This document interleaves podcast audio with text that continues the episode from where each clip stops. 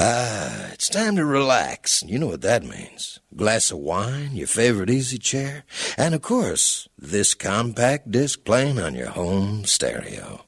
So go on and indulge yourself. That's right. Kick off your shoes, put your feet up, lean back, and just enjoy the melodies. After all, music soothes even the savage beast.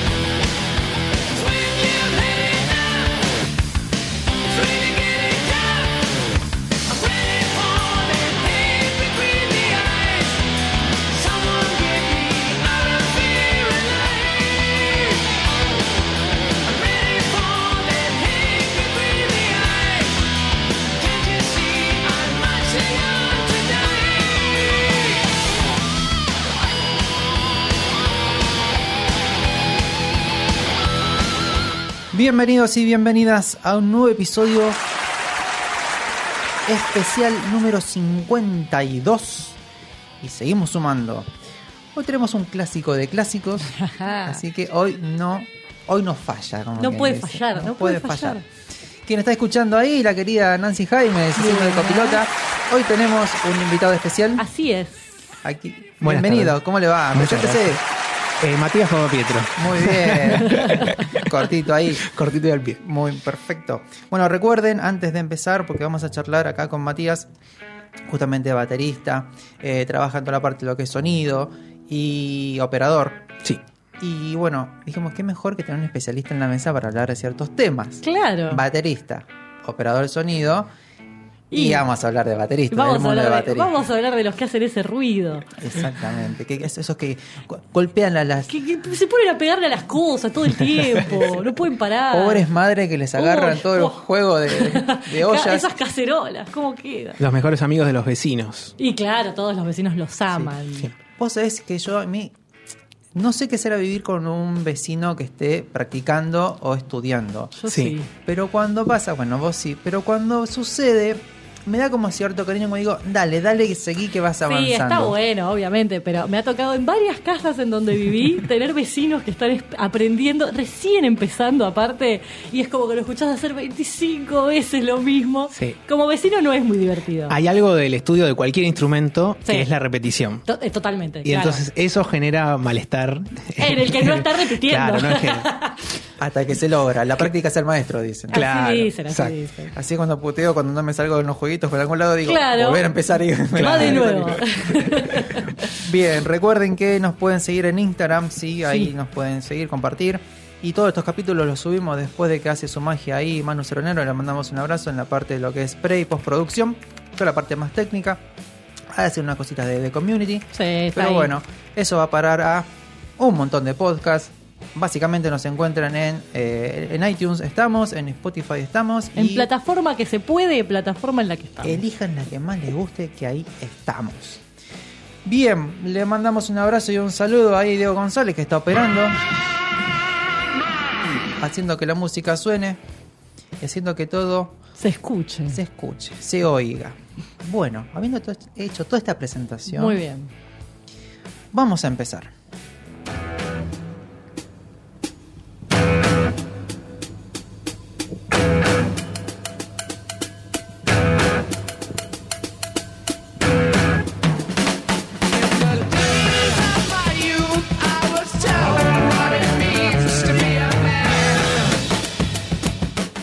Esto fue una bienvenida. Oficial. No podía traerte, dije, bueno, a ver, de toda discografía de Zeppelin, vamos con este. Vamos con este, este, claro. este. No falla. Zeppelin. Sí, Zeppelin. ¿Qué es en tu vida hacer? Ah, bueno, mucho, mucho. Fue el. eh, me acuerdo que él apareció cuando empecé a estudiar justamente batería. Me lo presentó mi, mi profe en, en ese momento y me, me enloqueció. Claramente, Bonzo, John Bonham, baterista de rock eh, número uno. No, ahí está el, el equipo Ian Pace. de Ah, claro. las barras, las barras son, enfrentadas. claro, nah, igual son una- unas bestias los dos. De hecho, en algún momento, creo que fue Jimmy Page o Robert Plant, no me acuerdo ahora, eh, dijo, el único que podría llegar a reemplazar a, A Bonzo. a Bonzo es eh, Ian Pace. Pero Eh, terminaron sí. decidiendo que no lo reemplace nadie No, y chau, es que- besitos. sí. Como- Eh, sí. sí, fue muy duro, fue muy duro. Aparte, yo creo que ahí la decisión cuando, bueno, cuando fallece Bonzo, justamente decir, no, bueno, aparte ya venían, que ya después vamos a charlar un poquito lo que pasa a partir de este, de este disco, Sí. es que se hacen muy amigos eh, Jimmy y Robert, y bueno, Pasan a forjar una, una relación de amistad, claro. Exacto. Sí, sí, Y sí. después, bueno, se añade lo que es John Paul Jones y bueno, y Bonzo que creo que era el más, era el más chico, el más joven de los de los, de los músicos. De hecho, el otro día estábamos rechequeando justamente cuestiones de la vida, así pensando en eso, y murió a los 32 Re años. joven. Sí. O sea, nada. Ves videos de, de la última época, 79, y parece un tipo de 39, 40 años. Sí, se tenía mucha vida encima ese Eh, tipo. Viste, barbudo, y tenía 32. Sí, sí, sí, un niñito. Un niñito. Sí, sí. Y ya hacía eso desde muy pequeño. Bueno, desde muy pequeño decían que lo primero que le quisieron dar fue una guitarra. Dijo, no, me parece que no. No, yo quiero hacer ruido con esto otro. Yo quiero Claro. meter cosas. Y bueno, así sucede. A ver, ya que estamos ahí hablando de bateristas, ¿por qué es tan importante un baterista en una banda? ¿Y por qué es tan importante? Bueno, eh, no quiero pecar de ellos y bateristas somos los más importantes. Somos los Pero, más importantes de todos. A mí como baterista me pasa que me escucho temas que me encantan y si no tienen batería me cuesta un poco más. Hay temas que me encantan, te puedo nombrar entero o a pedazos de Catupecu, es el primero que me viene, es Es un temazo, no tiene batería. Pero, por ejemplo, en Zeppelin, eh, Starway to Heaven. Tenés hermosos cuatro minutos eh, o tres minutos sin batería, hermoso tema. Cuando entra la batería, te lleva a otro lugar también, Claro. ¿viste? Eh, es el pulso, junto con, bueno, la base, ¿no? Obviamente, todo, todo en un tema. Pero yo creo que eh, la- las buenas baterías son esas que justamente te, te queda marcado el, el groove, el pattern en la cabeza de, de lo que están tocando, que no es simplemente tupa, tu, tupa, que está buenísimo, pero por eso también hay bateros como Bonzo que, que marcaron la diferencia. Donde puedes hacer lo mismo, pues vos puedes interpretar un tema de, te traen la parte melódica, armónica, y puedes tocar una base simple en 4x4 o meterle un groove, meterle bombos eh, o tambores donde no donde normalmente no van, donde simplemente no irían. Donde no, donde no harían falta, digamos. o claro, sea, para- llena, claro, Claro. lle- le, le da otro, que es lo que vos después terminás cantando, que es el Inmigranzón, la, avan- la- el arranque de Inmigranzón, Good Time, Bad Times, estábamos escuchando recién. Es eso que te queda, eh, esos buenos grooves, esas buenas bases que después las vas recordando y, y te quedan marcado. Hay otros grandes bateros que pasan más desapercibidos y son grandes por pasar desapercibidos también, eh, de alguna manera. Yo, mira, justamente cuando le dijiste, lo, lo he escuchado, bueno, a De Grolon, para que decir quién es y qué ha hecho, eh, que decía que, bueno, que él también, eh, cuando le preguntaban qué es un buen baterista, y él decía, bueno, un buen baterista es, es el que hace que las cosas funcionen, y en cierto punto, citando lo que vos decís, es que no se note que está, porque termina como, eh, es, el pe- es, el, es, él dice, es el pegamento que hace Claro. que todo el tema cierre, que Claro. todo funcione. Entonces, como que no hace falta ser un súper zarpado baterista que hacer solos de 50 minutos, sino el hecho de decir que todo funcione, que todo esté en su lugar. Claro, que volviendo a citar el ejemplo de Starway to Heaven, está, aparece la batería, es hermoso, pero no te das cuenta por ahí cuando arrancó.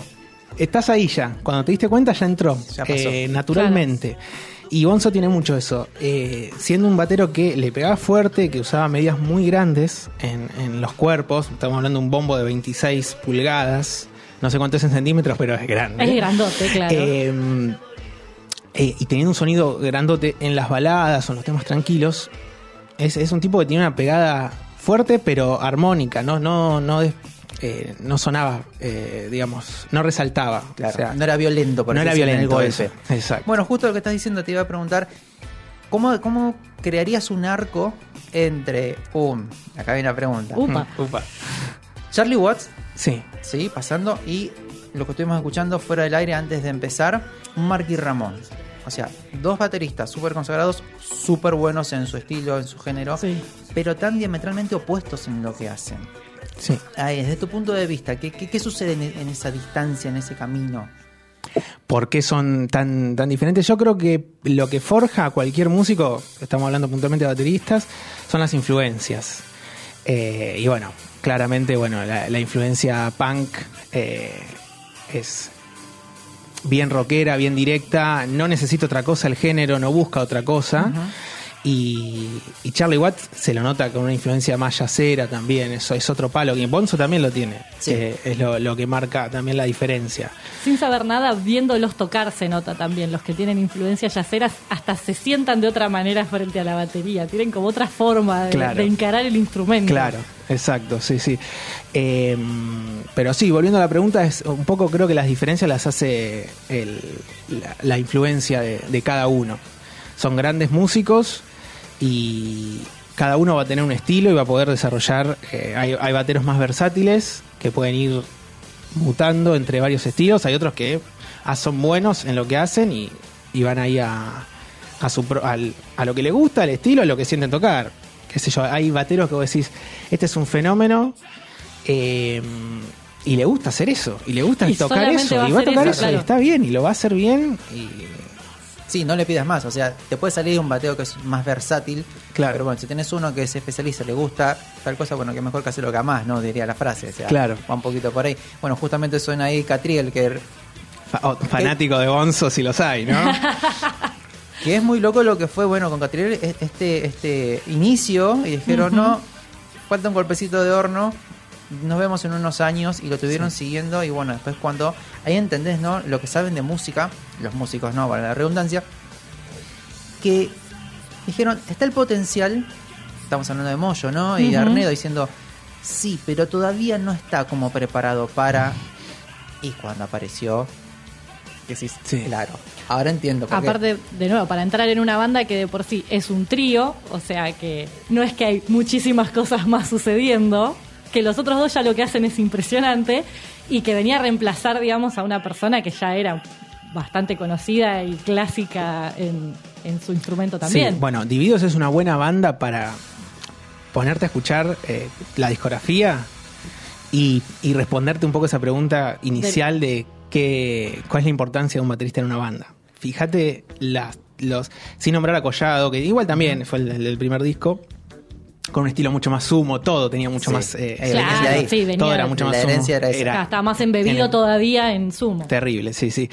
Eh, a partir del segundo disco con Gil Solá, es una banda, mete eh, folclore, Sí, eh, es otro, un- una banda. Es un Divididos con Gil Solá y Moyo y Arneo son lo mismo, pueden ir cambiando por los años, pero son lo mismo. Lo que te va llevando, ojo, el, el- el guitarrista te puede decir, no, para Gil Solá, eso no, no lo quiero en este tema. pido, no, favor, depende, claro. obviamente. eh, La comunicación también la entre la comunicación y darle lugar al otro a, a- a dar lo que tiene para decir por su instrumento. Claro. Con Gil Solá fue una cosa, fue un dividido, con Araujo fue otro Sí. divididos y con Catriel es otro divididos. Para mí el divididos más Zeppelin de todos, justamente gracias a- al batero también, ¿no? Sí, claramente los otros dos son muy fanáticos de Zeppelin, está clarísimo. Sí, sí, sí, sí, Eh, se nota. Pero creo que con Catriel lograron ese sonido que evidentemente igual estaban anhelando, porque Sí, Ay, es por el lo objetivo, lo buscan. que querían. Acá eh, nos dicen, espero que se hable de The Song Remains the Same. sí, Eh, sí, es un temazo. Así que si lo pide el público, yo lo traigo a la mesa. Sí, sí. Eh, bueno, a ver, hablamos en un comienzo de los, los primeros discos de Catupeco, que yo me acuerdo patente, Catupeco fue cuando, a ver, lo iba a ver a Lander cuando nadie lo conocía, decíamos, esto, yo lo sigo desde cemento. desde pequeño, desde pequeño, y se veía venir que iba a estallar en un momento, bueno, le llevó sus años y cuando estalló, se sí, obvio, era insostenible que esa energía y que esa parte compositiva, pero claro que utilizaba una parte de sintetizador. sí. Y ahí la pregunta es, esta es más, más pregunta más carroñera. quiere, quiere pelea, quiere pelea. Análogo, no, no, no, es de debatir. Análogo versus digital o complemento. Si me preguntabas hace cinco años, análogo. Hoy creo que todo se transforma, como dice el querido Jorge Dressler. Exacto. Y es eh, inevitable entender y aceptar que eh, la batería, como ser, es un instrumento que no hablemos de una eh, orquesta. ¿no? Mm, Estamos hablando claro. del instrumento armado desde el siglo XX, de primeras décadas del siglo XX. Exacto. Y bueno, ya pasaron 100 años. De alguna manera, la guitarra eléctrica, sin ir más lejos, no tiene tantos años. Eh, los instrumentos se van transformando y se van modernizando. Para mí, eh, nada, o sea, desde la sensación no hay nada como tocar una batería analógica. Ahora, hoy en día ya está claro que ni la electrónica la va a reemplazar, ni solamente con la batería acústica, digamos, analógica, vamos a, a sobrevivir muchos años en este género. Hay que, hay que innovar, hay que innovar. Y yo particularmente toco hasta ahora, hasta este momento, siempre toqué con batería acústica. Eh, estamos hablando de un show en vivo, en una Claro, banda, en un ensayo, no es que yo no tuve batería electrónica. Pero nunca la llevé a- al vivo, como hoy en día ya hay grandes bateros que, Sí. que implementan ese híbrido que lo viene haciendo también King Hace- Crimson hace Claro. mil años, ¿no? Exacto. Pero bueno, no, no es algo de ahora, obviamente. Pero ahora está muy, muy establecido, desde Eruca Sativa hasta eh, Catriel tocando, va a ser que el batero tiene un Z eh, acústico, con un octapad por lo menos ahí para, para jugar más, a lo que requiere también la música que, que Que se está haciendo, haciendo, ahora. claro. Está haciendo. Sí. Es que yo, que bueno, justamente iba, iba como a esa pregunta Esa era la- molesta. lo que quería pinchar. Claro, porque sí, también coincido que creo que la parte hoy por hoy es complementar y que eso cre- creo que es como dar un ingrediente más y hacer que todo crezca aún más. Eh, saliendo un poquito de lo que es justamente algo tan, tan, tan viejo, ¿no? Algo que tiene tantos años que por más que se vayan eh, reemplazando lo- los materiales o mejorando las escobillas o lo que fuere, que, que vayan para que tenga el, el- el instrumento y el músico tenga una mayor, un mayor repertorio. Eh, creo que sí, que en cierto punto hay bandas que están encontrando como ese punto medio. eh, bueno, creo que es, a ver, una banda de rock que te incorpora un piano y te usa la parte más. eh, a ver, es un, es un instrumento de percusión el piano, aunque no parezca. Claro, sí, Claro. sí, sí, sí. Entonces, eh, encontrar esa cuestión, decís, ah, mira qué interesante, eh, Muse, por ejemplo, Claro. Ni que usa un Sí. pedacito, dos pedacitos y eso los amplía y queda ahí. Y realmente marca un ritmo y marca una fuerza. Sí. Eh, Claro, y suma al armado de todo el tema y, y se puede complementar con lo demás también. Y para un poquito también para sumar a esto, eh, hago sí una diferencia entre la batería electrónica tocada por un ser humano Mm. con, eh, con el error del ser humano, el error bien visto, que con una batería hecha eh, por computadora. Hay grandes discos que me encantan, eh, Peluzón of Milk, por ejemplo, de Spinetta, que está todo hecho con una batería eh, electrónica. Me gusta. Ahora lo escucho y digo, qué lindo estaría Si alguien le estuviera esté poniendo la mano. eh, claro, exacto, exacto, sí, sí. Como digo, hay oído para todo, ¿no? Obviamente, pero si yo, yo de preferir es que lo toque una persona, siempre. No, no que.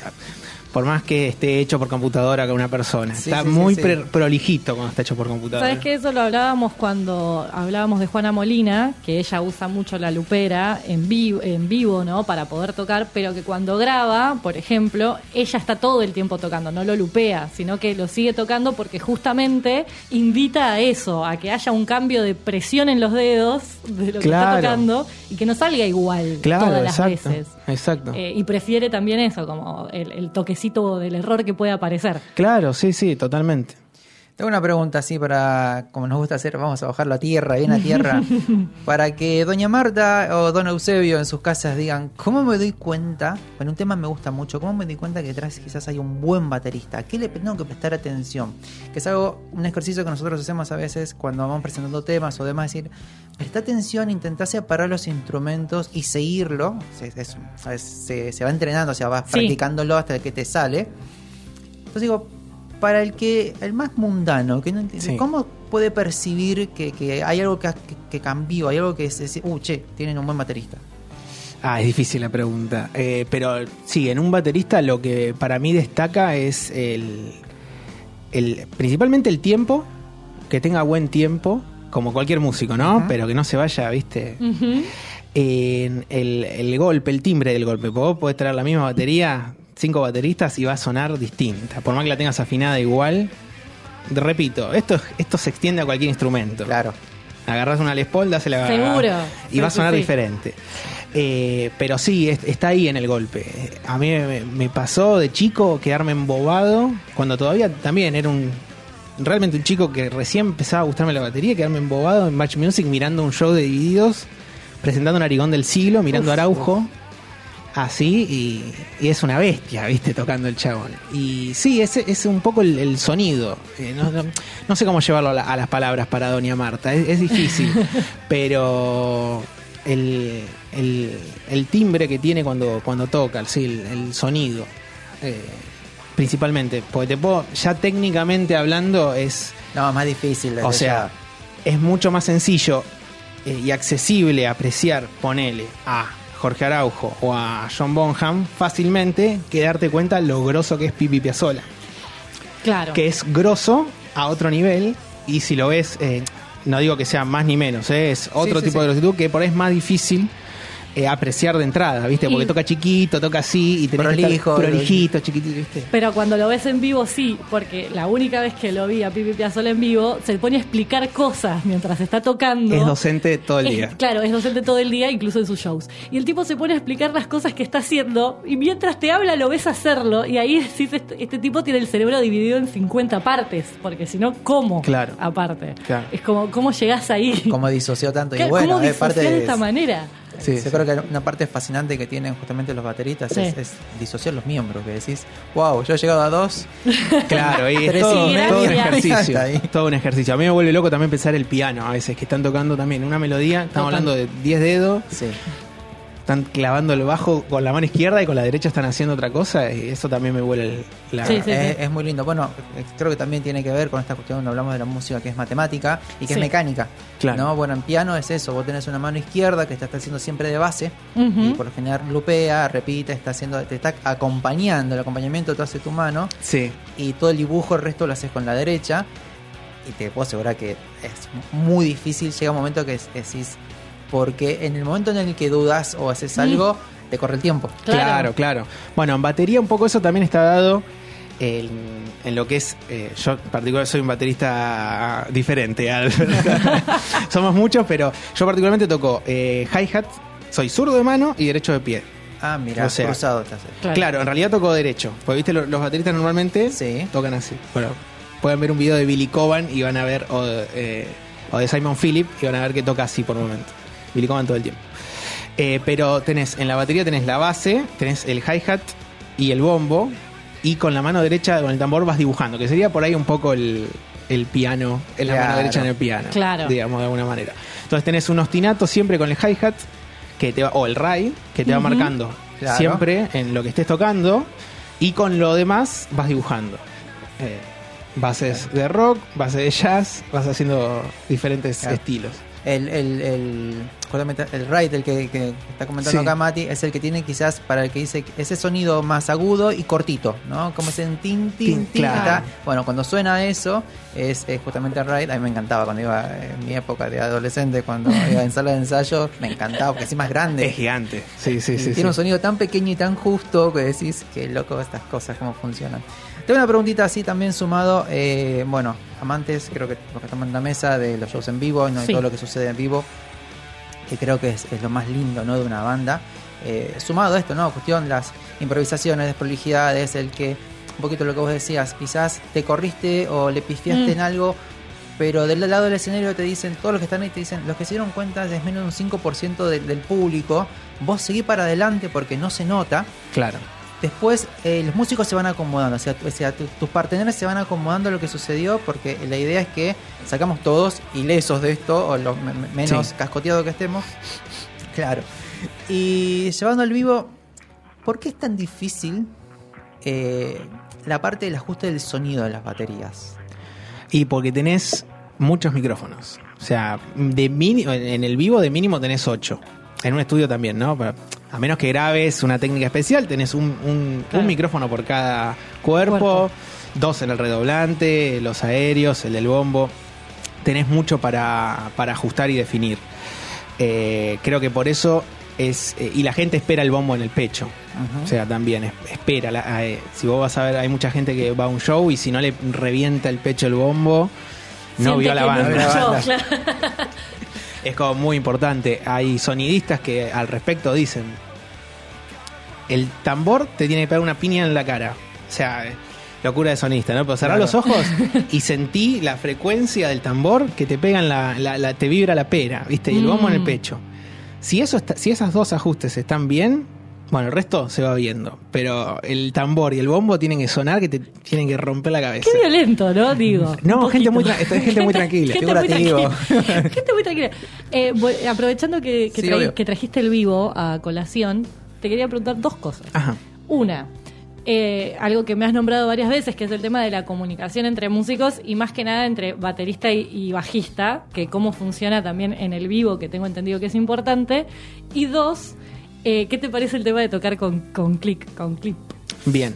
Bueno, eh, primero, la comunicación entre el bajista y, y baterista, tanto en el, en el vivo como en un disco, eh, tiene que ser fundamental, pues son, sumando a esto que decías vos de- del, del pegamento, que hoy, hoy traías, son las dos en realidad. Es Claro. el John Paul Jones y John Bonham volviendo a, a Zeppelin. O sea, es, es realmente esa base donde los demás van a flotar y van a hacer sus melodías, tienen que estar bien, eh, tiene que tener una base sólida abajo. Entonces, si abajo es sólido, el guitarrista puede eh, ir de acá, puede ser Florear Prince, lo que quiera, claro. y viste, y florear, y bueno, va, va a estar. Y cuando hay un error ahí abajo, es donde se, se empieza un poco y se nota que se desarmó algo. Claro. Por eso es muy importante la comunicación, se miran tanto, se tiran besitos, es muy normal. Se dicen cositas.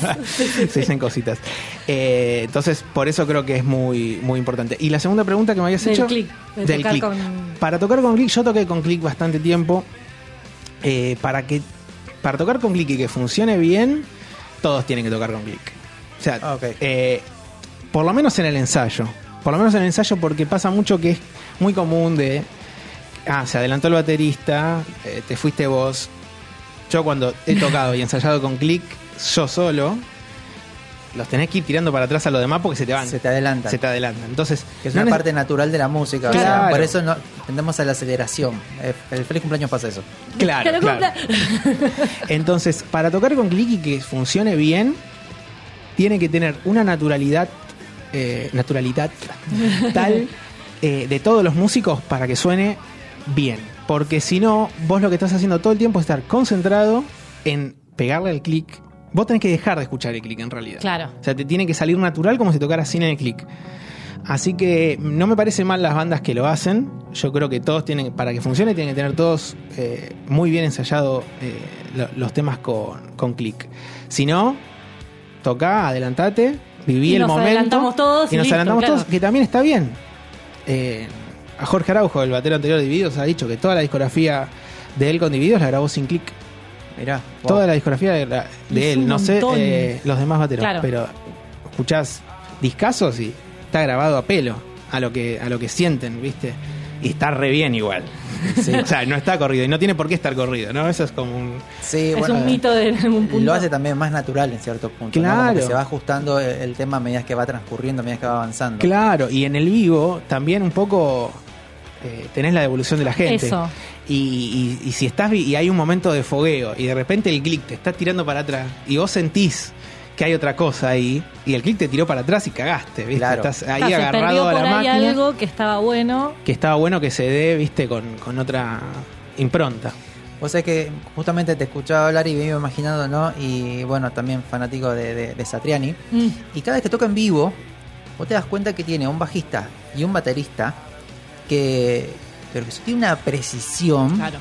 Entonces, cuando uno se empieza a meter, a adentrar un poquito en, en- en este mundo de la música, decís, y claro, la demencia que hace este el, el pelado con la guitarra que va, que viene, que cambia, que eso necesita, creo que en cierto punto, una base sólida. Muy sólido, Claro. claro. Que De sostenga eso que él está haciendo. Eh, y te digo, son preciosos para si escuchás, son una seda ambos dos. Claro, Te puede llegar a aburrir un poquito porque no te tira ninguna magia. claro, claro. Y pero es que pasa eso, si, si sabés que vas a tener esta otra persona haciendo todo eso encima, no te podés poner a tirar demasiada magia porque se corre todo lo que está pasando. O sea, están preparados para tocar con él, básicamente. Claro, la magia ahí la trae. Claro, la tiene que eh, traer él. No, yo una vuelta fui a ver a G3 y me Ah. embolé, me embolé un poco, Sí. me embolé un A poco. mí esas cosas me cansan, Paquita. Llega un momento en el que decís, ok, sí, bueno, yo fui dos veces. vamos terminando, ¿viste? Hizo largo el 15, claro. Eh, para ir cerrando un poquito, eh, también si querés para Doña Marta y Don Eusebio, eh, nosotros hablamos muchas veces de estructuras, ¿no? Lo que es tomar, que justamente cuando hablemos ahora en el lado A y el lado B, eh, vamos a citar varios temas en los cuales lo que hicieron los músicos fue tomar una estructura, por lo general es jazz o blues, y sobre eso se hace un, se hace un nuevo dibujo, se hace algo, algo distinto. ¿Cómo puedes explicar que funcionan ese- estas estructuras de una forma simple? Más desde un punto, si querés, de la parte rítmica. ¿Cómo, cómo, lo explicarías vos con tus palabras para el que no está en el palo muy de la música? Eh, no entendí bien igual. La estructura, ¿qué te permite Sí. hacer la estructura?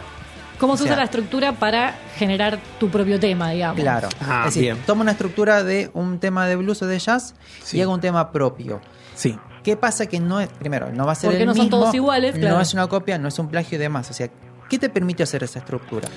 En la estructura inicial, eh, bueno, cada ritmo tiene una base y yo creo que las diferencias las va marcando la melodía de los demás eh, instrumentos, hablando puntualmente de cómo pueden ir dentro del eh, el blues, por ejemplo, que es lo mismo, es no lo mismo, porque vos tenés variaciones Claro. también, ¿no? Obviamente, pero que es similar, o hay bandas que lo hacen más similar.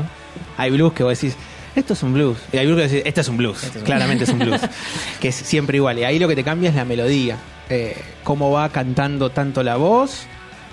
Hay, hay muchas bandas que, que la música va bastante derecha y la melodía te la va marcando la voz. El Indio Solari, solista, hace mucho eso también. O, bueno, las melodías de los instrumentos eh, armónicos eh, te, van, te van variando. Pero sí, sí, un poco es, es, es eso. Vos tenés una, una base, una estructura en, la, en el tiempo que, que decías darle.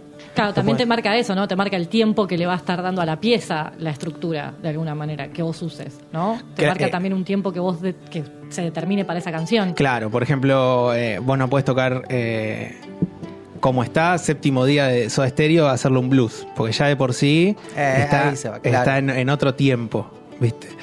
Eh, que no es 4x4, ¿sí? Eh, Séptimo día justo es un tema medio raro, ¿no? Claro, está en 7x8, si no me equivoco, ahora, que es eh, la cantidad de, de- en este caso de corcheas que hay en un compás. La mayoría de la música que escuchamos está en 4x4. Claro, el rock de por sí Eh, es- claro. 4x4, Pero claro. hay variaciones. Hay variaciones y ahí donde se da esa cosa linda y diferente de- que aparece cuando decís, ah, este tema, ¿qué, qué pasa? ¿Qué es lo que me suena raro en este tema? Eh, está en otro tiempo. O los Eh, cambios, ¿no? En el momento que, bueno, que gran parte también lo hemos comentado, cómo funciona la música. Yo digo siempre, la música funciona porque la puedes predecir.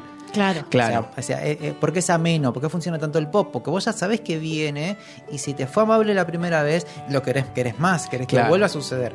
Ahora, Claro. si escuchás un- un progresivo, en un momento decís, para, para, para, para, esto tiene ¿A vértigo. llevando? ¿a dónde me claro, está llevando? no y de a repente dónde voy. 20 minutos estuviste escuchando un tema, pero al minuto 22 vuelve el leitmotiv. Sí. Igual, Claro. ¿viste? Y decís, ah, cierto, estaba Eh, buenísimo. Había esto". empezado por acá. Claro. Igual a mí me encanta cuando un tema, ahora no se, no se me viene uno a la mente, pero me encanta cuando me sorprende, que va para Mm. otro lado. Viste que vos decís, ah, bueno, ahora van Va a volver a- Va a ir acá. Que lo, lo, lo venís, pre- porque tu cerebro ya lo viene armando. Claro. Y se va para otro lado, uff, ese es un momento mágico de la música. Me encantó, me encantó todo. Bueno, para cerrar, tenés que ir a seguir trabajando, así que te vamos a liberar porque si no vas a tener que seguir a las corridas y ya estamos cerrando este Está bien. bloque. La verdad que me encantó, estuvo divino. Sí. Vamos a cerrar escuchando eh, una canción de Babasónicos, menos eh, mimos son mimos. ¿Lo escuchaste el disco? Sí, lo escuché, me gustó. Es el primer tema del disco, si no me equivoco. Sí, ahí abre. Eh, está bueno, está bueno. Tiene, lo escuché una vez, ya hay dos o tres temas, cuatro diría que me gustaron mucho. Bien. Así que bien, bien. Entonces, ¿vos, Nan? Sí, también, también. Bueno. Pero lo escuché poquito, lo escuché poquito, entonces lo estoy como estrenando Les todavía. voy a dar un consejo. Yo voy por la tercera escucha y empiezan a suceder, co- suceder cosas muy interesantes. Creo que es un disco de esos discos que hay que escucharlos varias Eh, veces sí. para empezar a encontrar estos matices, estos cambios. Parece que es. La primera escucha parece que fuera simple. No, pero está repensado, está repensado. Pero está muy pensado desde el punto de vista, desde la sonoridad, desde las melodías, desde las estructuras. Está Sí. muy bueno escucharlo a, a, a Dargelos. con una, Sí. con una voz tan distinta, y ya Sí. está más grande, no se nota. Pero es como una voz más madura. Pero está trabajando, claro, no es que Sí. pasó, pasó que la voz cambió y bueno, sigo haciendo lo mismo con esta voz. No, está retrabajada también desde, desde cómo canta. Sí, me gusta también cómo lo producen, al- cómo le Sí. producen la voz Sí. a D'Argelos, me encanta. Es como que arman la, sí, es como que arman todo alrededor de lo que hace. Y bueno, es, es, es lo que pega. Claro, Sí. sí, sí, sí, Es- sí. es el- Se sabe. Matías, mil gracias. Por mil favor, gracias un placer. por, por haber venido. Este, Gracias por la invitación. Por favor. Y bueno, en un futuro, cuando. Bueno, nunca vas a estar más, liber- más liberado de trabajo, No, pero. pero no importa, en vamos a cuanto lo digas, posible. tengo un tempito libre, te venís de nuevo. Aparezco. Y charlamos que de- de- de del tema que sea, hablamos de porque está Taylor, lindo. hablamos Ah, de sí, que todos estuvo- estos otros que también queremos. Que hemos quedado todos medios abollados. Sí. Así vamos a cerrar escuchando Mimos son Mimos de Babasónicos de su último disco llamado Trinchera.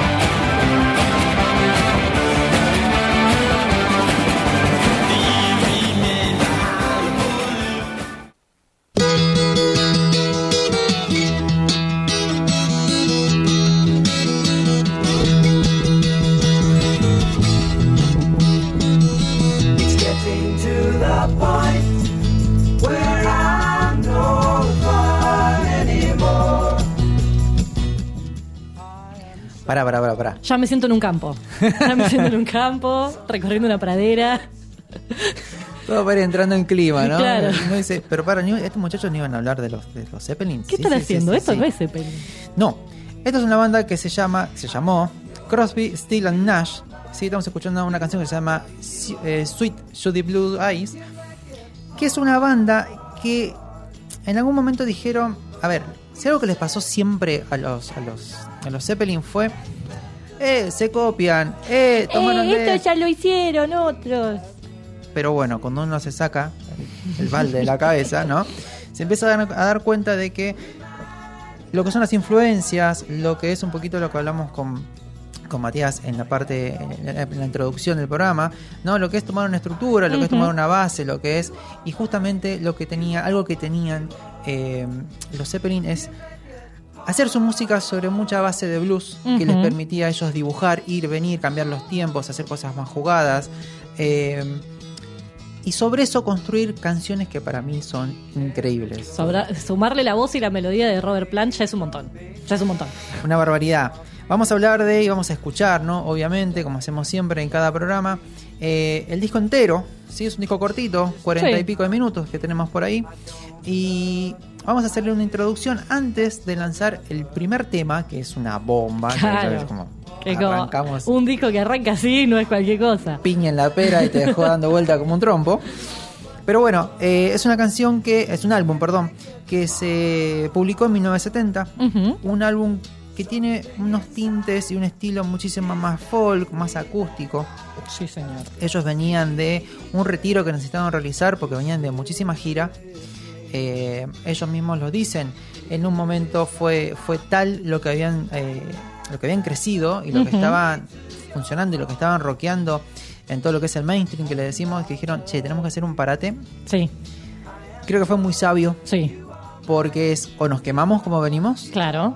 Porque es lo que le ha pasado a muchísimos músicos, ¿no? Que empiezan a pegarla cada vez más, más fama, más fama, más fama. No paran nunca. No, y se rompen por algún lado, se rompen por algún por excesos, se rompen por un tema de salud, Claro. eh, o eso repercute en la música, repercute en la banda. Bueno, y en este caso justamente ellos ese, eh, lo que cuentan es que este fue el primer descanso, o sea, lo- los discos que, los temas que compusieron para este disco, fue el primer descanso que se tomaron en dos años. Dos años de estar de gira y grabando dos discos. O sea, ya habían estado haciendo esta de componer mientras estábamos en los hoteles de las distintas ciudades que estamos recorriendo y grabamos un disco que compusimos así y seguimos haciendo gira y ya era como, bueno, bueno, bueno, ya está. Esta experiencia ya está, ya sucedió. Vamos a hacer otra cosa. Sí, sí. Y también, bueno, elegimos, ¿por qué elegimos Led Zeppelin 3? Primero porque no somos tibios. O sea, Esa. cualquiera hubiera empezado por el 4. Dijimos no. El 3 es uno de los mejores discos de toda la discografía de Zeppelin. Tiene un porqué, lo vamos a disfrutar en un ratito. Y ya después el 4 en cierto punto es medio producto de las críticas que recibió este disco. Porque le llevó mucho tiempo hasta que, de nuevo, el público, los críticos nos sacáramos el, el tacho de la cabeza y decimos, che, pará, acá están sucediendo cosas muy interesantes. Totalmente. Tiene un lado A, tiene un lado B, un lado A que es mucho más rockero, más blusero, un lado B que es más acústico, más folk, más tranquilo. Y yo creo que ahí se ve eh, el producto de esta experiencia que vivieron y cómo les abrió puertas. De todas las críticas que fui leyendo de, este, de este- de este disco, encontré una muy interesante que dice, es realmente lo que les permitió volver a reinventarse Mm, y encontrarle la vuelta para no ser repetitivos con ellos mismos. claro, que es algo que ellos buscaban. Lo- los escuché a los tres que quedan decirlo eh, en un par de entrevistas del 2014 cuando hicieron como la reedición de los discos, que hicieron un remasterizado y unas ediciones deluxe. Eh, los tres decían lo mismo, como que nunca fueron una banda de tratar de repetir la fórmula que hubiera funcionado. Tipo, ah, bueno, esto gustó, esto pegó, hagamos de nuevo un disco parecido a este. No, como que nunca tuvieron esa intención y se nota en las distintas búsquedas que van haciendo. Sí. Bueno, antes de darle play a Immigrant Song, así que prepárate, aguanten ahí la emoción. Datito acá curioso. Conocer la historia de Jack Black. ¿Qué? Jack Black tuvo que pedir permiso para que la canción se la cedieran para incorporarla en escuela de rock, en escuela la de rock. Claro. Eh, hay un video, si buscan las sectas, en YouTube está, donde él cuenta, dice que bueno, tuvieron, porque son muy reticentes a ceder los derechos para que su música la utilicen en cualquier lado. Entonces tuvo que, se filmó a él con todo el staff, los fanáticos, pidiéndole que por favor los dejaran incorporar esa canción. Qué genial. Sí. Así que bueno, por eso, gracias a que le dijeron, obviamente a Jack Black, ¿quién le va a decir que no? ¿Cómo le vas a decir que no? Igual, para mí, no, no puedo no escuchar el principio de, de Immigrant Song y no pensar en Shrek 2. Quiero Sí. creer que ahora cuando suene Vicky va a decir lo mismo, porque hay una escena que es... Sin esa canción no sería, no sería lo mismo, no funcionaría igual. Y algo que a mí me- fascina, y ya le vamos a dar play, es el sonido inicial Sí. que tiene esa cosa análoga vieja sí. y después Ese el tema y ruidito. después el tema te pasa por arriba. Después de escucharlo les vamos a contar por qué tiene ese sonido. Bien.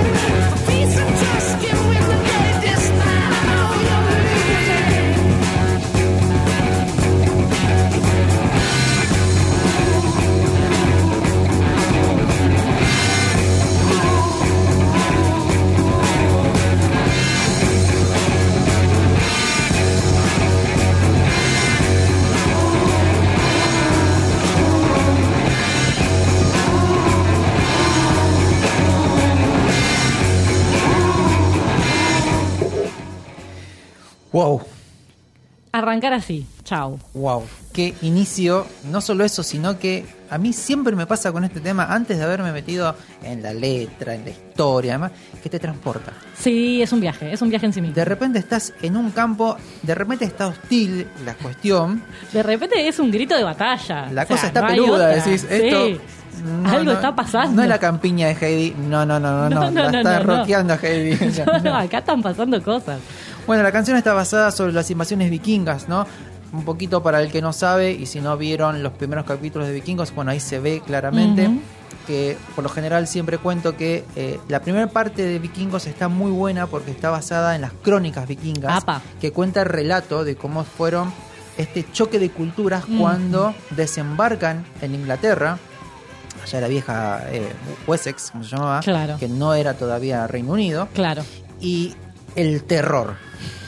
O sea, la desesperación. vienen estos muchachos olorosos, peludos, Esta gente grandota. malos.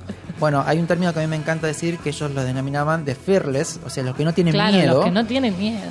Y mamita, no les alcanzaban las patitas para correr. Entonces, bueno, eh, como este disco estuvo, está eh, grabado cuando hicieron un retiro, Sir Jimmy y Don, Don Page se fueron para, para las campiñas, para allá, para Gales. Para las campiñas galesas, sí señor. Eh, bueno, tuvieron este contacto con la música. También eh, ellos hicieron un tour muy corto por Islandia que tuvo un impacto muy importante en la cultura de ellos. O sea, estamos hablando de lo que es toda la cultura nórdica, que está muy arraigada, es muy fuerte para ellos. Entonces, creo que eso les ha hecho mella y quisieron hacer algo con esto. El sonido está logrado justamente porque funciona la voz con un feedback que se llama, que es como una retroalimentación. Es como, ¿vieron cuando el sonido acopla? Bueno, eso porque está, el sonido está entrando y saliendo por el mismo lugar y va aumentando la, la- la frecuencia. y Se pone algo molesto. Bueno, con- con- en música muchas veces lo que se produce es un feedback en el cual el instrumento está generando y los micrófonos están volviendo a grabar eso, están volviendo a registrando y Claro. lo vuelve a reproducir. Entonces es un ida y vuelta constante. Y molesto. Y, molesto. y para cerrar los datitos que tengo yo acá, el riff está hecho con en base a un estacato que se llama, que es que es esta cosa extraña que sucede con el ritmo, es porque es una nota que está separada de un grupo de notas. Entonces se ve mucho en Ujú. percusión.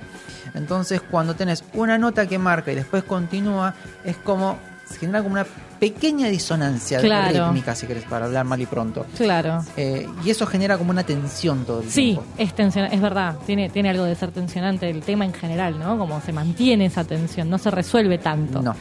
Em, ¿Sabes qué?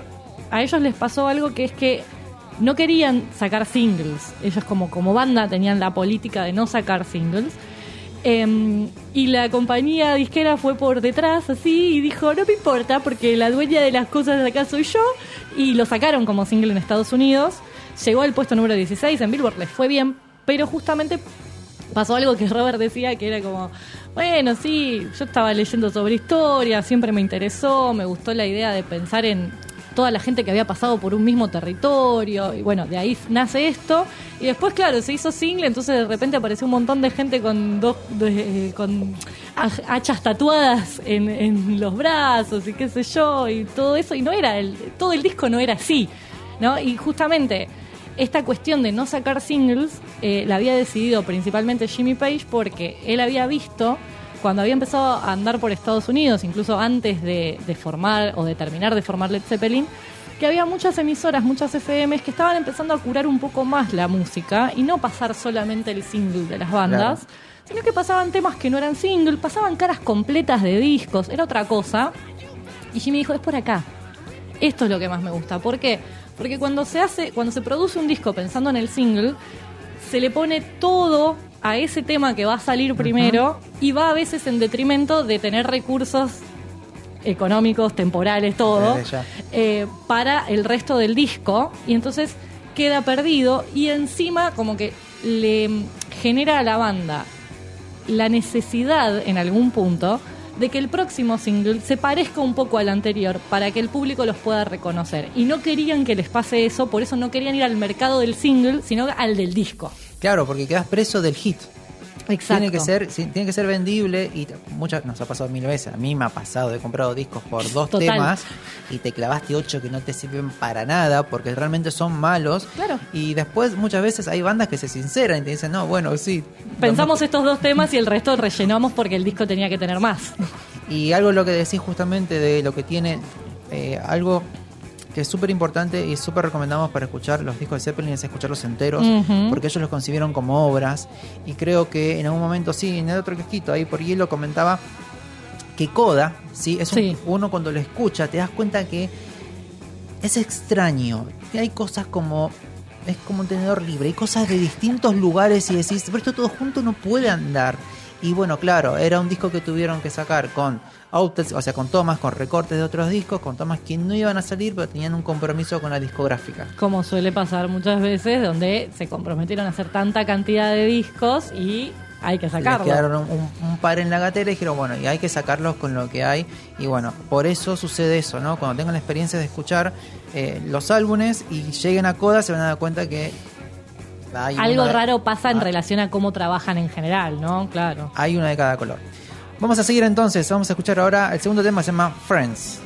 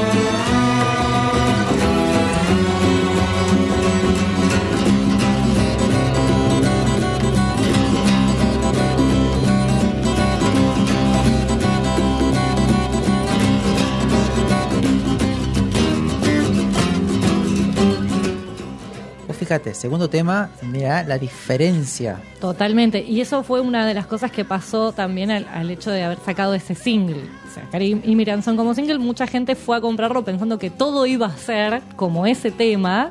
Y ya No. el segundo te cambia, pero completamente. Algo que tiene es un estilo mucho más indio, sí, tiene ese sonido más hindú, ¿no? Por ahí. Eh, fue regrabado después, una vez que hicieron las primeras tomas, porque querían agregarle esta cuestión de la orquesta, Mm. eh, una orquesta justamente de Bombay, nada más y nada menos. Siempre tuvieron ese coqueteo con... Ninguno, No, Clara, pero la pero tenían toda. toda. Bueno, eh, justamente en Friends, ¿no? Que creo que tiene que ver un poco con el vínculo entre ellos dos, entre Robert Plant y Jimmy Page.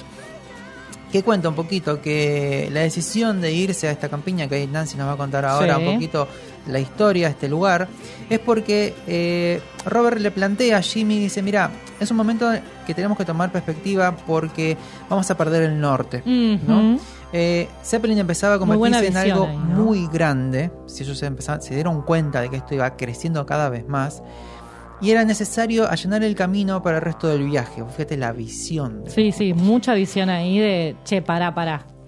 Eh, de ahí que fue, bueno, justamente que esta excursión a las montañas y, el inicio en los etéreos, eh, en, esa- en esta parte, porque es muy etérea toda esta zona, todo Sí. es muy volada, como quien dice, ¿no? Es muy linda.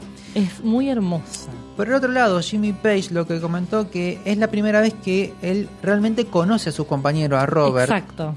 Y dice, tengo la oportunidad de, en este especie de retiro que hicimos, bueno, conocernos y creo que eso terminó de unirlos muchísimo. Y bueno, uno los ve y o, o uno cita al otro o los ve que siempre andan juntitos para todos lados. Sí, de hecho, cuando mm, Robert hace este planteo, los invita a todos. O sea, invita a los otros tres miembros de la banda. Y el primero que fue, fue Jimmy. Y estuvieron bastante tiempo solos, juntos. Y después se sumaron los otros dos. Entonces también ahí se forjó más este vínculo entre ellos dos particularmente. Que eh, han, han dicho un par de cosas muy lindas al respecto de eso eh, de ese momento. Justamente Jimmy Page en un momento dice que incluso si no fue el periodo más fructífero de la, de la banda, estar ahí les permitió la habilidad de crear más espacio en la música, de darle tiempo, de darle lugar, de darle espacio a la creación, que era algo que no habían podido hacer por el hecho de estar justamente trabajando 24/7 en las giras y demás. Eh, y el lugar al que se fueron, que es ahí en, en la campiña, en la campiña galesa, eh, es- se fueron a una cabaña que es del siglo XVIII, que no tenía ni agua corriente, ni electricidad, ni nada, y está alejada de sus vecinos, ¿no? Como distancias importantes. Entonces decía, estar ahí en ese espacio que no tenía nada, con un grabadorcito de cassette para poder guardar lo que hacíamos, con guitarras este, acústicas, porque obviamente no, no teníamos capacidad de enchufar absolutamente nada, di- dijo, la única electricidad era la de la música que estábamos creando. Y me pareció Poeta, tan bello, poeta. Tan bello. Qué fenómeno. Así que vamos a continuar el viaje y vamos a escuchar Celebration Day.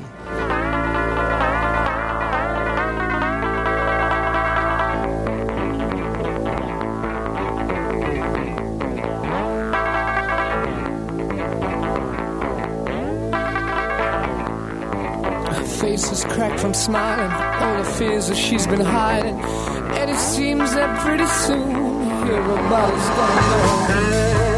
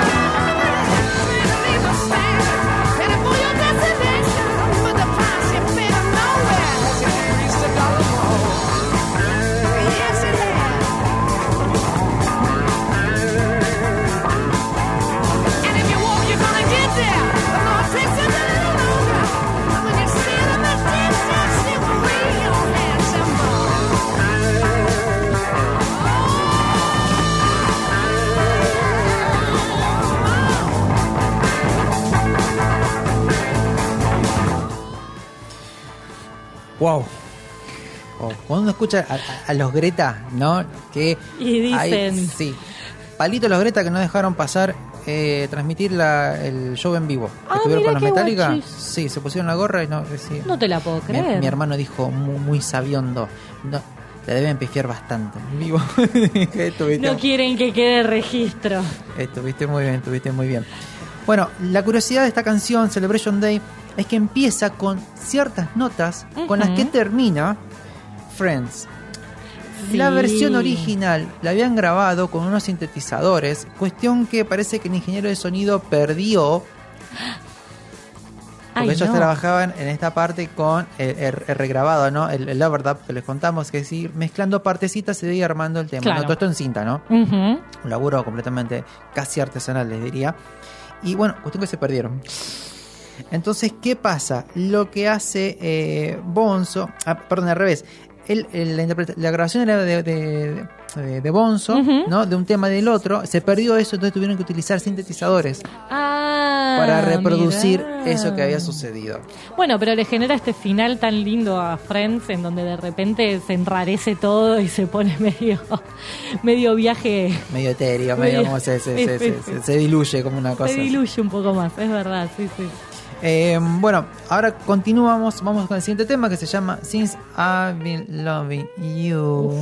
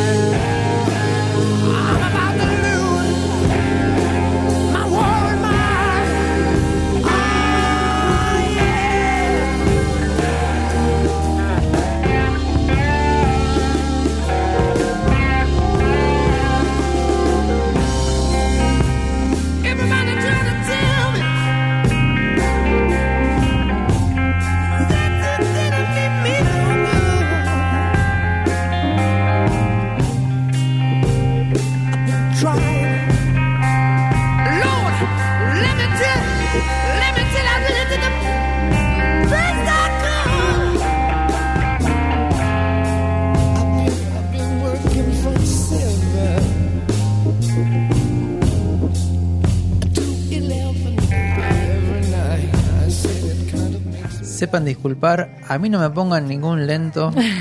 A mí me pones este tema Pero sí. y ahí hablamos. Pero No, lo que vamos a hacer va a ser hablar. Pero Pero digamos que ahí hablamos porque, bueno, Temón, 7 minutos 23. es tremendo. Es tremendo. Sabes que en el 2014, cuando se editaron estas eh, versiones deluxe y demás, para estas ediciones estuvieron revisando nuevamente el material eh, y Jimmy Page cuenta que encontró eh, otras tomas del tema que no habían sido la, la definitiva, pero que justamente una de las que encontró le gustó muchísimo porque es una versión como más cruda, son ellos cuatro solos tocando el tema. Eh, y dice, lo que me gustó de esta versión es que tiene la fuerza de lo que la banda podía lograr. Claro. Como que encerraba el espíritu este de, bueno, ¿qué es lo que podemos hacer nosotros cuatro juntos? Y sin todo lo demás aparte. Y esa en la versión deluxe está eh, incluida esta otra toma del tema. Buenísimo. La sumaron. Sí, bueno, aparte que tenían estos cuatro integrantes es que desde el día uno empezaron a ensayar, que a ver. Jimmy Page venía de, de, de Jarvis, que se habían separado, y Claro. venía buscando banda y venía medio los tumbos hasta que, bueno, se encontró con, con Robert y después se sumó John Paul Jones y faltó el Y último que era Bonzo y listo, ya está.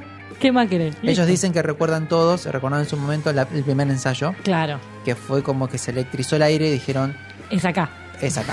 Tenemos algo que está buenísimo. Y volviendo a lo que hablábamos un poco al principio del programa, con el tema de lo que es el blues, las bases y demás, justamente Robert cuenta que él era de eh, ir mucho a, a bares en donde justamente se eh, encontraban muchos músicos que hacían folk, lo que es el folk inglés, que viene justamente más del, del trovador inglés, y también eso mezclado, dice él, con el folk americano, más eh, si querés un Kerouac on the road, dice, dice eh, Robert, al respecto de como esta otra cosa, esta otra forma no tan del campo y no tal Claro. no tan incluso de la realeza del tipo que cantaba delante del rey para zafar de y después hacía sus chistes sino de dice lo que más me flashaba de eso es pensar en el tipo que iba a la vera del río Mississippi eh, y cantaba esta eh, cantaba sus cosas y se salía con la suya. No era alguien que iba a cantarle al rey sino era alguien que justamente iba por la tangente en un punto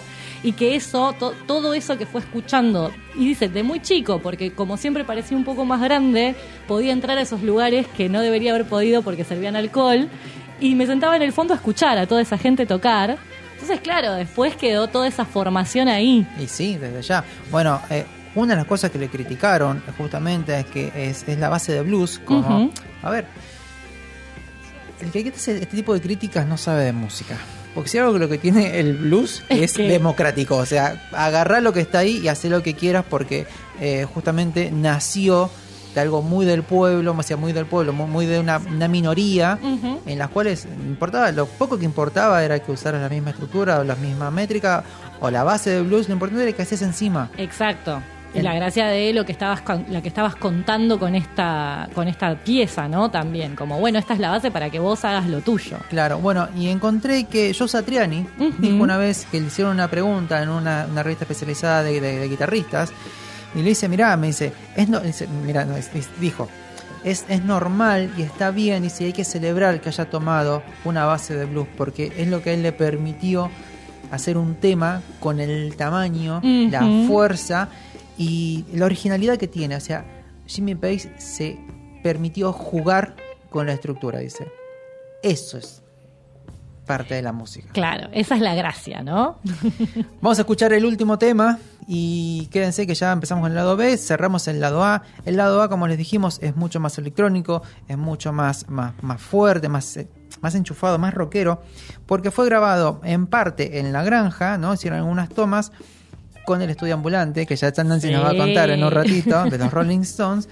Y después, cuando tenían algunas cosas medias grabadas, las terminaron en estudio y gran parte de los temas los compusieron esta hermosa dupla y después se reencontraron con los otros músicos, con el baterista, con el bajista y terminaron de darle forma a todo esto. Exactamente. Así que para cerrar vamos a escuchar Out on the Tiles.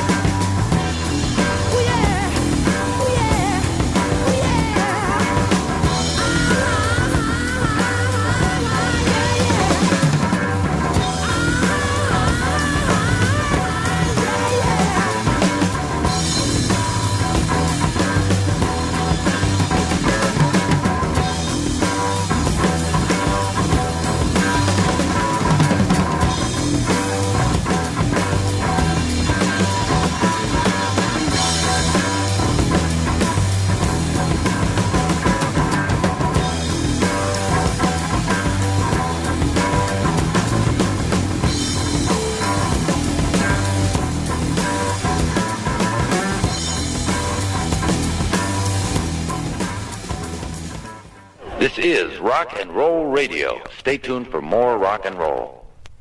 And what I say goes, so put your hands over your hearts. I pledge allegiance. I pledge allegiance. To the band. To the band. Of Mr. Schneebly. Of Mr. Schneebly. And will not fight him. And will not fight him. For creative control. For creative control. And will defer to him on all issues related to the musical direction of the band. And will defer to the band.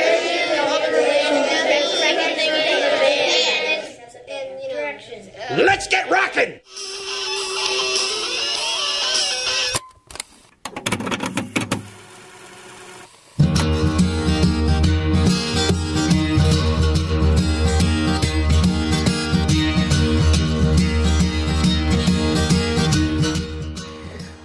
Aquí volvemos con el lado B. Ahora vamos a escuchar canciones muy distintas, muy distintas. Estamos escuchando otro tema de Crosby, Still and Nash que se llama Carry On. Si les gusta este estilo, pueden encontrar. Es folk. Les Claro, avisamos. básicamente Sí, es no, van a encontrar ¿no? la explosión de Zeppelin. No, No hay chicos un y chicas. song. Ahí no van a encontrar nada. Esta banda es una banda de rock folk muy tranquilo. Más del palo de Fleetwood Mac, si quieren, más por ese lado.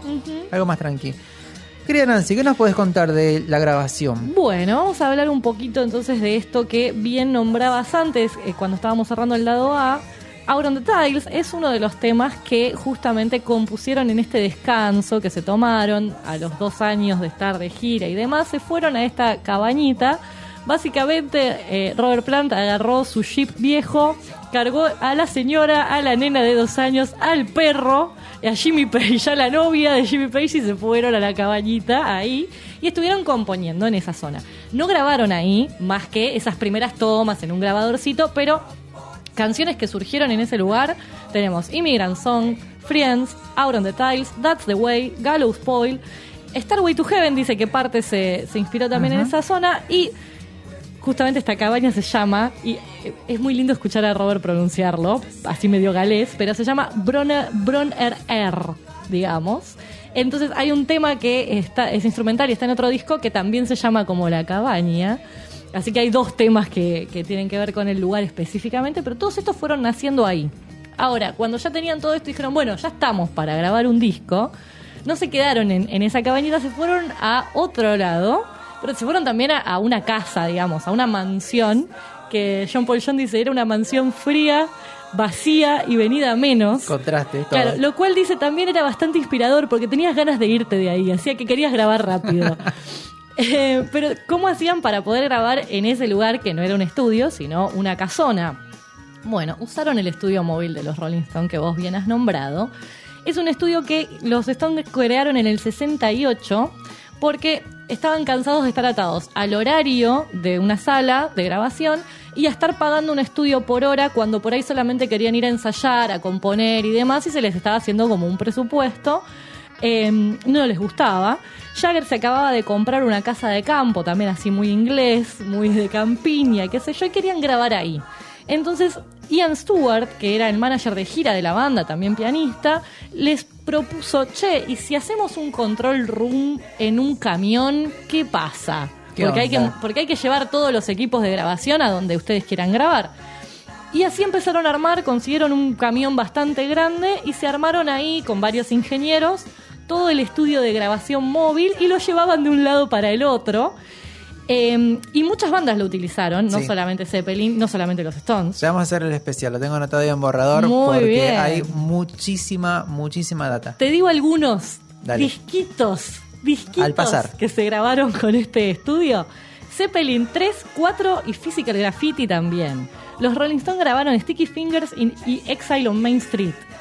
Who grabó Who's Next y Deep Purple grabó Machine Head y este estudio se nombra en la letra de Smoke on the Water, literalmente. Se dice, el estudio móvil de los Stones quedó en la puerta, dice en un Sí. momento.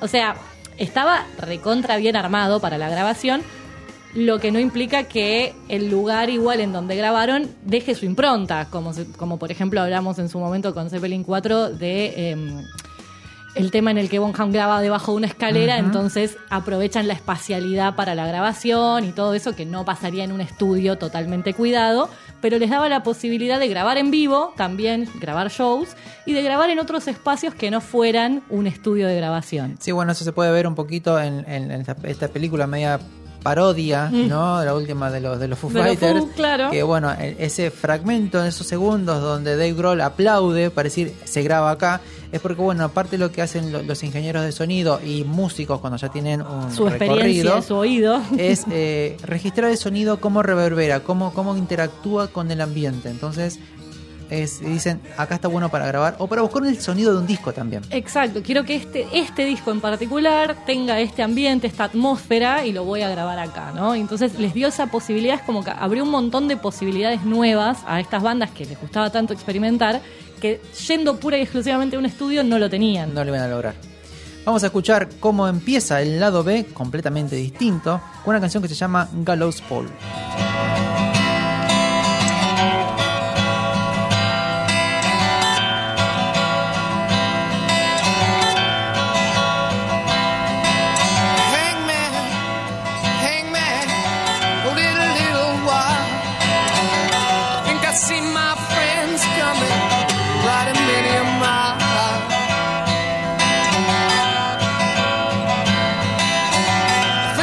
Some silver, you get a little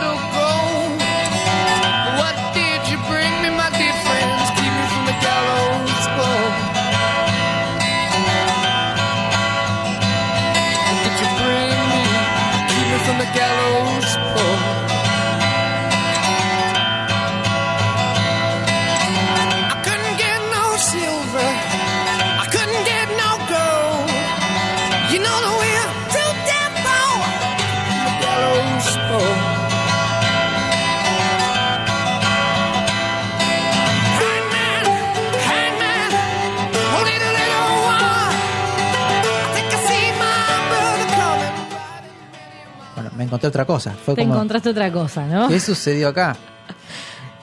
Bueno, la historia de esta canción, tenés Sí, justamente eh, ellos se están inspirando en una canción folk tradicional, ya de por sí. Esto que decíamos de que vienen con una búsqueda más acústica, más folk y demás, bueno, se fueron directamente a una canción tradicional de la cual no se sabe ni siquiera realmente el origen, probablemente norte de Europa y en algún Sí. momento llegó hasta Inglaterra y se fue transformando. Son esas canciones centenarias del folk que quedan allá perdidas. Eh, exactamente, muy tradicionales.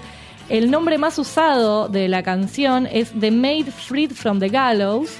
Em, y justamente lo que siempre se mantiene en todas las versiones es la idea de que hay una persona que está tratando de convencer a, a una, a, a un otro que no lo mate. Puede ser un otro que sea un verdugo, que sea un pirata que lo tiene secuestrado y como varias versiones.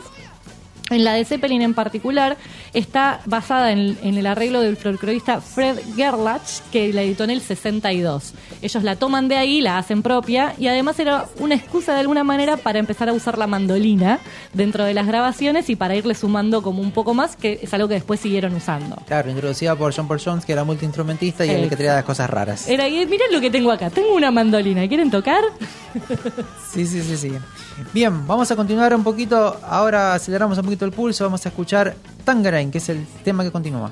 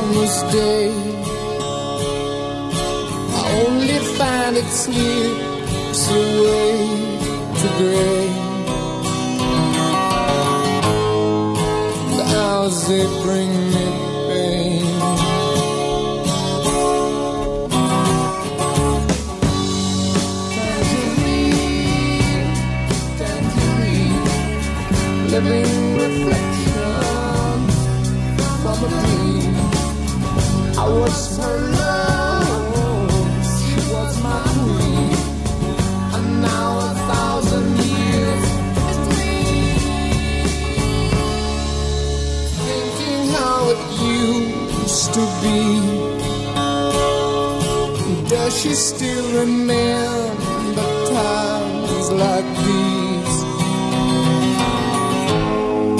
To think of us again. And I do.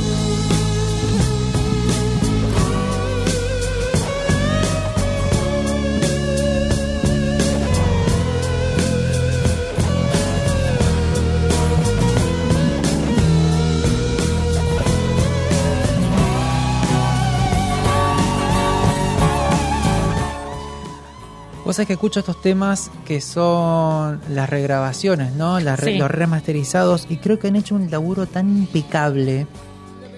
Porque que no sí. es una cuestión de volumen, sino que eh, lo que hicieron con el sonido es que sea más claro y se, se escuchan detalles que quizás antes no se escuchaban. Limpiarlo un poco, ¿no? Por ejemplo, el conteo inicial. Es un placer escucharlo si lo pueden escuchar con auriculares. Escuchen ese conteo susurrado que va guiando para empezar Sí. a para entrar en el tema. Esta canción originalmente se llamaba Knowing That I'm Losing You, que la maqueta la habían empezado a trabajar con The Yardbirds, se había quedado en el tintero. Sí, sí, sí. Y bueno, mutó un poquito la canción y terminó de tomar forma. en Ya esta- para Zeppelin. Para Zeppelin, exactamente, con todo de Zeppelin. Tema que continúa, That's the Way, escuchemos un poquito.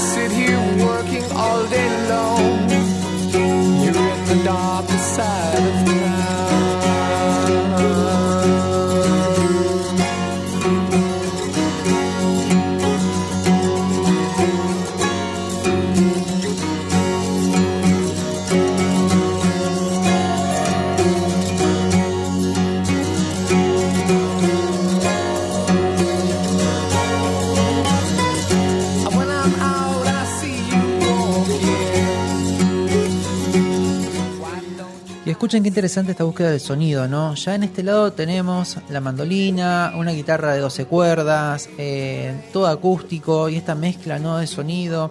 Lo tenemos ahí a, a, a Boham haciendo, ¿no? Una percusión mucho más tranquila, ¿no? Es más, más percu más que batería, ¿no? Claro, eso que hablábamos con Mate al principio, de que no tiene que ver necesariamente con el, el saber pegarle fuerte, como le decían a él, sino con adaptarse al- a lo que la canción necesita también, ¿no?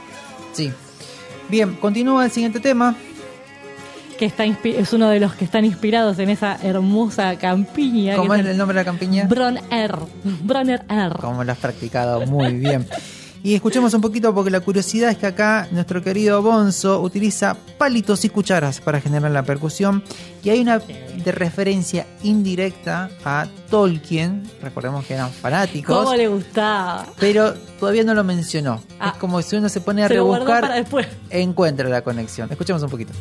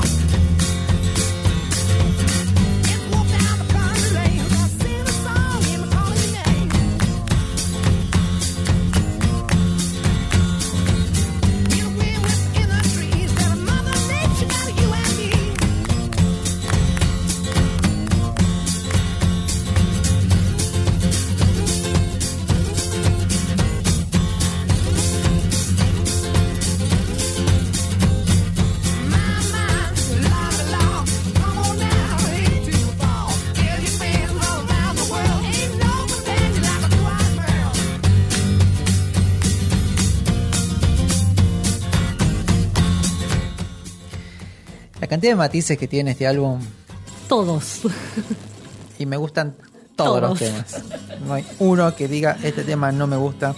Eh, bueno, fue un justamente un disco que tuvo su, su reconocimiento mucho tiempo después. En su momento no gustó, en su momento eh, las críticas fueron muy duras. Es más, hubo una crítica que fue muy dura de Rolling Stone que después borraron.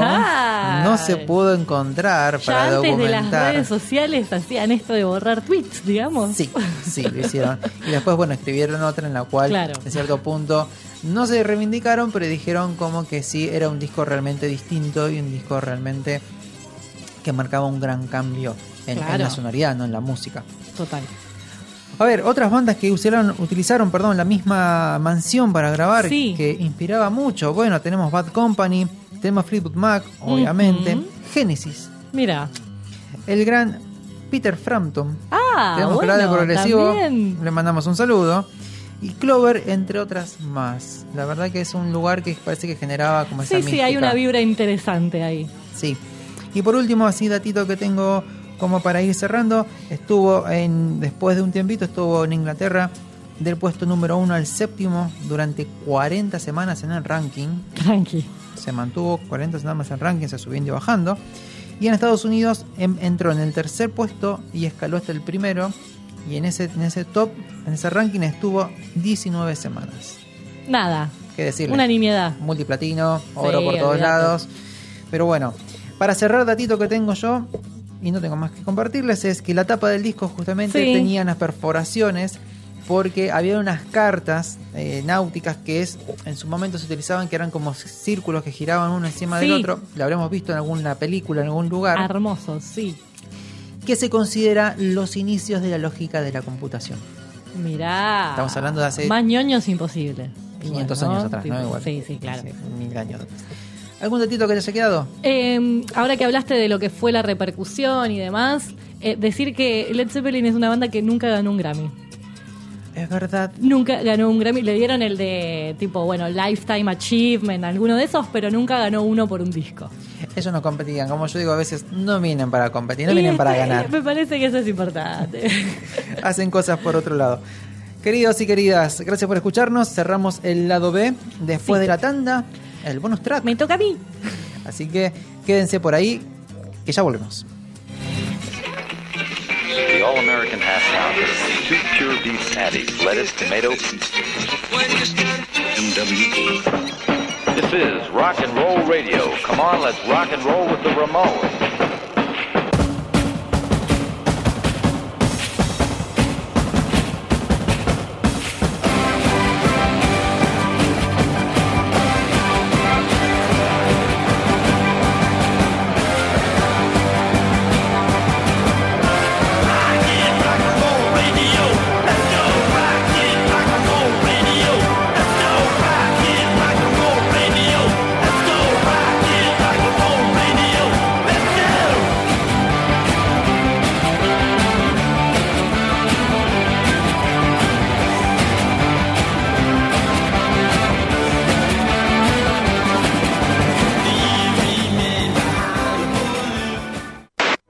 Larga carrera he visto muchas traiciones y bajezas, pero este terrible fraude lo supera a todos. Y corte. Bueno, gracias por todo, ¿eh? Esto ha sido un excelente reportaje para mí. Fallas técnicas. Espere, por favor.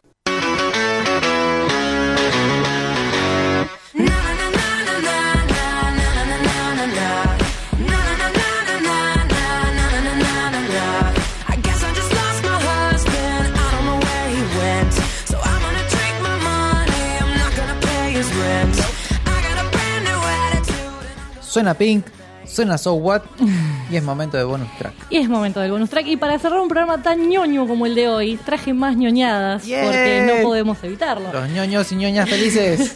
Así que hoy vamos a hablar un poco justamente de estas formulitas compositivas, que un poco ya estuvimos hablando, que hacen que una canción funcione. Y una es una progresión de acordes.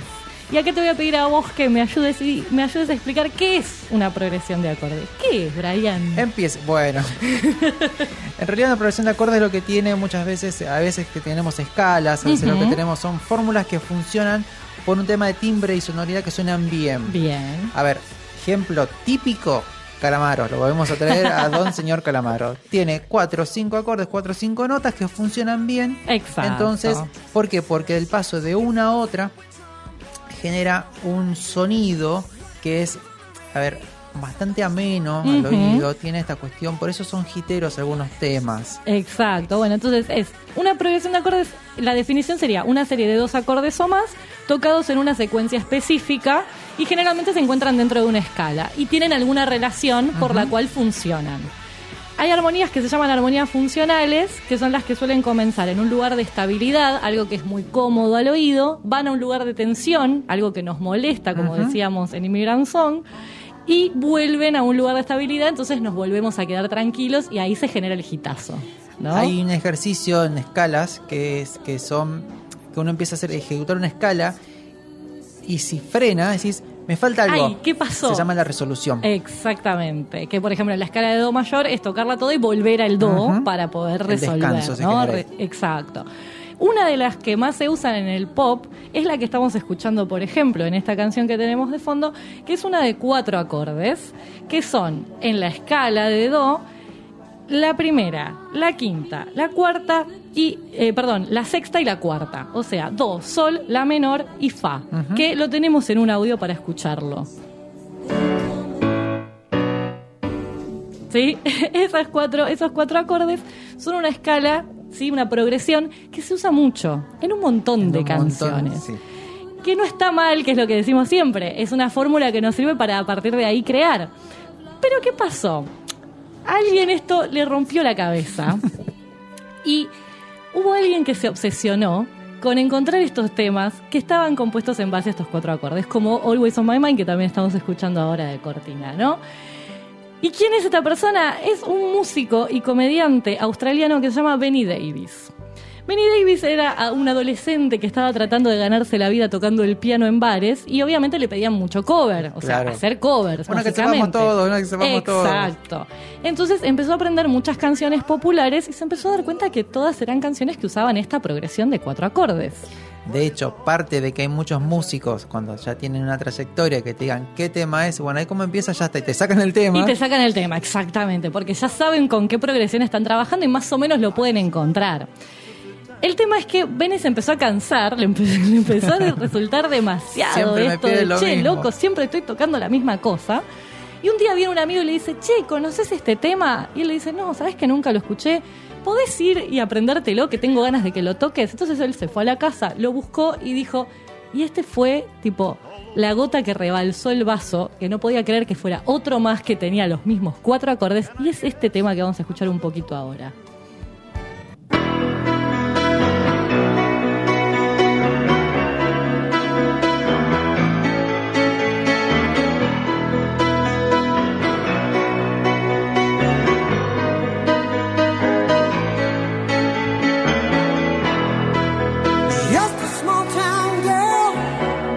Stop Believing, The Journey. Dijo, bueno, basta, no puede ser. Este también, pero por lo menos dijo, este es una base de piano que me permite jugar arriba, agregarle cosas, hacer cosas raras, y empezó a armar un medley con un montón de temas que tuvieran estos cuatro Muy acordes. bien. Entonces se juntó con sus amigos, con los que hace una banda de música y comedia que se llama Axis of Awesome, que son Jordan Raskopoulos y Lee Neimo. Un griego tiene que ver. Sí, claramente, ahí hay algo de griego, por supuesto. Hicieron eh, la canción que se llama Cuatro Acordes, directamente, en donde armaron como un medley gigante, gigante, gigante, de un montón de canciones que tienen estas mismas cuatro, eh, esta misma progresión, ¿no? De cuatro, de cuatro acordes. Y es tremendo, explotó en YouTube en un momento y lo terminaron hasta grabando, haciendo en vivo en un montón de lugares y demás. Así que vamos a escuchar un poquito, es un tema largo porque está compuesto por 47 canciones, porque montón. después le fueron agregando y demás, pero quiero que lo escuchemos un rato y después hablamos de qué canciones lo componen. Vamos. this Yeah, yeah, that's Don't Stop Believing by Journey. And the cast of Glee. Yeah, there's a few more songs in the same chorus. Check it out. My life is brilliant. My love is pure. I saw an angel. Of that I'm sure. People kill and people dying, children hurt, and you hear them crying. Can you practice what you preach? Won't you turn the other cheek? Forever young, I wanna be forever young. I won't hesitate no more, no more. It cannot wait. I'm your lipstick stains on the front of my left side brains. I knew I wouldn't forget you if I could. Then I would. I'd go wherever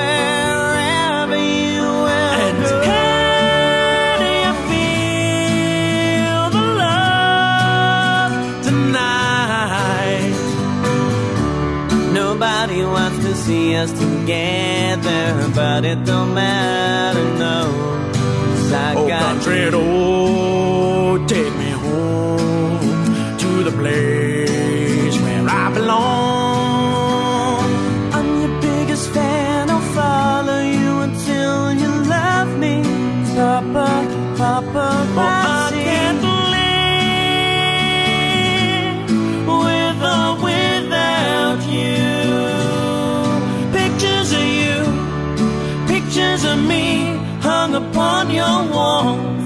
the to see. And she will be loved. Yes, she will be loved. When I find myself in times of trouble, Mother Mary comes to me. No woman, no cry. Yeah, Mama, this surely is a dream. I come from a land down under. Red, white, and blue. Funny things you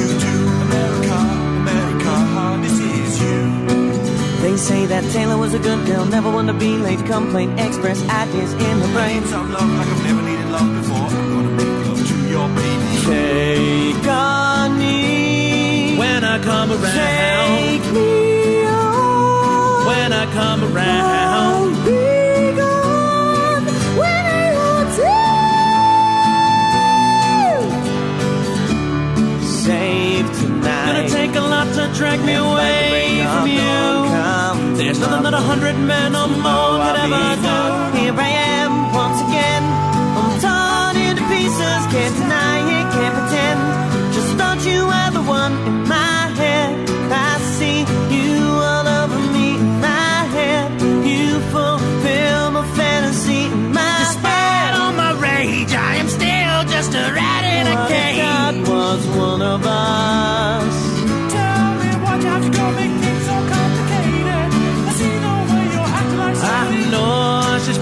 With me. Well, that's okay, cause I got no self esteem. With a thousand eyes and a good disguise. Una maravilla. Ahí llegamos hasta Self Esteem de Offsprings y todavía a este medley que ya sonaron un montón de temas, le queda eh, You're Gonna Go Far Kid, Beautiful, eh, Apologize, eh, Love the Way You Lie, It's My Life de Bon Jovi, Poker Face de Lady Gaga, Barbie Girl de Aqua, o sea, bocha, bocha, y ni siquiera son todos, por supuesto. A ver, chicos y chicas, por esto funcionan las canciones del fucking Disney. Por eso las canciones son todas iguales. Por eso todos los chicos y chicas quieren cantar las canciones de Disney.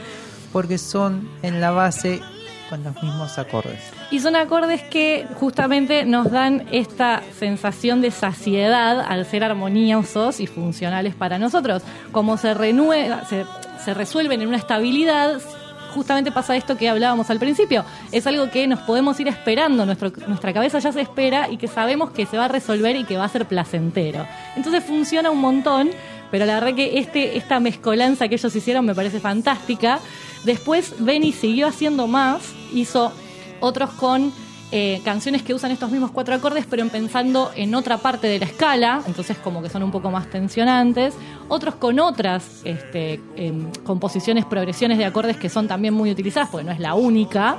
Eh, así que hay para tirar para arriba, si buscan en YouTube Axis of Awesome o a Benny Davis van a encontrar un montón de estas cosas. Mira, un día podemos hacer, si querés, eh, una cuestión, un, un especial medio nerd, pero con ejemplos con música. Porque todo esto tiene que ver con los modos, ¿sí? Los modos de la música griega, ¿sí? Que tenemos los modos dóricos, por ejemplo, que son los más alegres. Y bueno, hay un montón. Son, creo que son más de siete, si no me falla la memoria. En donde, bueno, tenemos estas canciones que generan alegría, generan, generan canciones que generan tristeza, melancolía, eh, situaciones o momentos de opresión. Bueno, todo esto lo inventaron en segundo Viene de hace bocha, Los griegos. No sí, inventamos nada nosotros, Estos muchachos con túnicas. Así que bueno, busquen The Axis of Awesome y ríanse de todas las canciones que son iguales. Me encantó, estuvo precioso.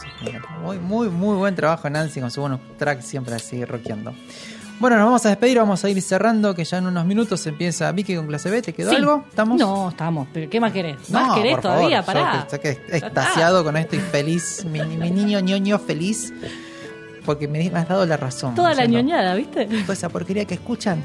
Está todo hecho igual por la Bueno, misma gente. pero, Bueno, bueno. pero, Brian, no pará, sea pará, señor, sentate, por favor. señor quejón. Abuelo, cállese. bueno, queridos y queridas, gracias por escucharnos, por acompañarnos. Gracias a la tribuna que tenemos del otro lado. está Ahora de repente se llenó de gente. ¡Fua! ¡Qué, mira qué loco! Hold the bueno. night. Hold the night. Gracias, querido operador. Saludos y abrazos a la querida gente de Usonia, Red Usonia, que Por no la mencionamos al comienzo, por Sí. favor, que nos van a, a tirar con todo después. Y bueno, recuerden que nos acompañan y nos siguen en Instagram. Sí. Única red que tenemos, pero sí somos muy prolíficos en lo que es podcast. Estamos por todos Por lados. todas partes. Nos encontramos el viernes que viene. Recuerden cuidarse cuidar al que tienen al lado. Y vean siempre el lado más brillante de la vida. Gracias por todo y chao. If life seems jolly rotten, there's something you've forgotten, and that's to laugh and smile and dance and sing. When you're feeling in the dumps, don't be silly chumps. Just purse your lips and whistle, that's the thing. always look on the bright